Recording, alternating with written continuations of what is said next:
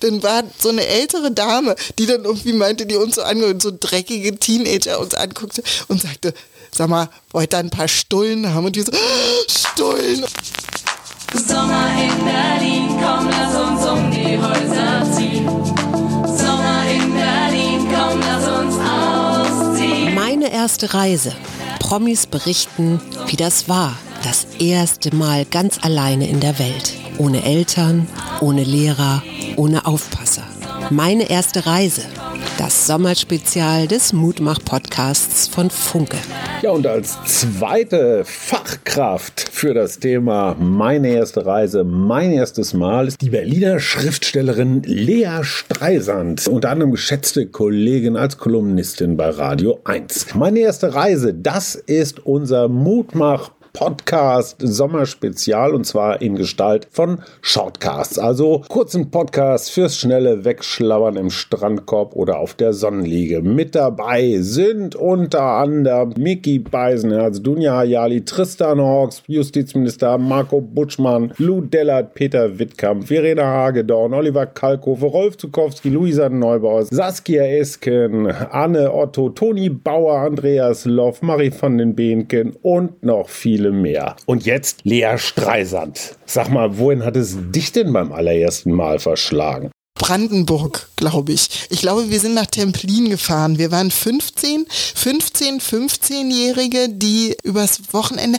vielleicht Himmelfahrt oder Pfingsten oder irgendein so längeres Wochenende, ähm, sich in den Zug geschmissen haben, um wild zu zelten auf einer Insel im, ich weiß es wieder, im Gudelachsee. Keine Ahnung, wo der ist, muss mal jemand nachgucken. Vielleicht war es auf Mecklenburg, vielleicht war es bei Templin, kann das sein? Und ich war frisch verliebt in den schönsten äh, Gitarristen von Pankow Marco und äh, bin mit ihm und unserer Clique dahin gefahren mit dem Wochenendticket, was damals ganz neu war und wo man mitnehmen konnte, wie man wollte. Also man konnte für irgendwie fünf Personen auf ein so ein Wochenendticket und dann haben wir irgendwie drei Wochenendticket, also 15 Kinder auf diese und dann auf diese Insel. Und wir hatten natürlich zu wenig zu essen und zu trinken, zu viel ähm, Marihuana dabei und, und, äh, und jede Menge Instrumente und haben da halt unser kleines Woodstock gespielt und es war ganz toll. Die 90er waren ja für uns äh, also so Pankow, Prenzlauer Berg, intellektuellen Kinder, ähm, wir waren ja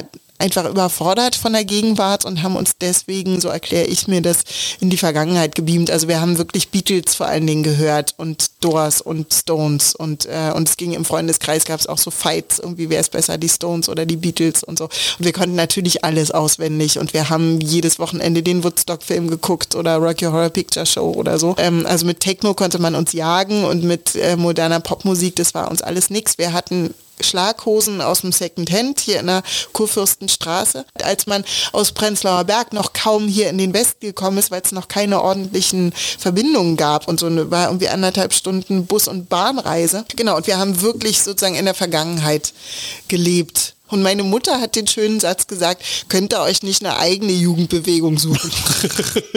Statt mir immer alle meine Platten zu klauen. So.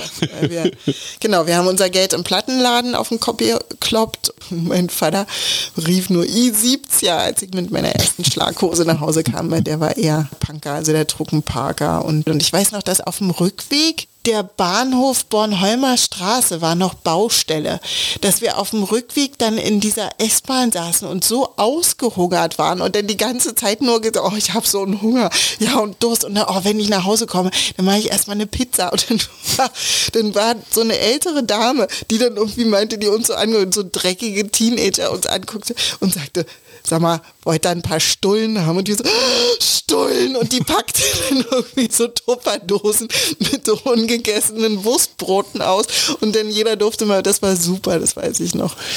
Tja, die Wurststulle war die Rettung. Vielen Dank, Lea Streisand.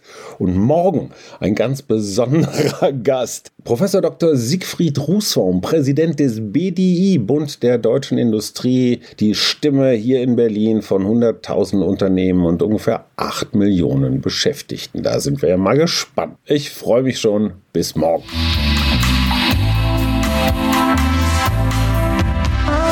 Das war der Mutmach-Podcast von Funke. Unterstützt uns bei steady.fm, folgt uns auf Instagram oder hinterlasst gerne eine nette Bewertung. Wir hören uns.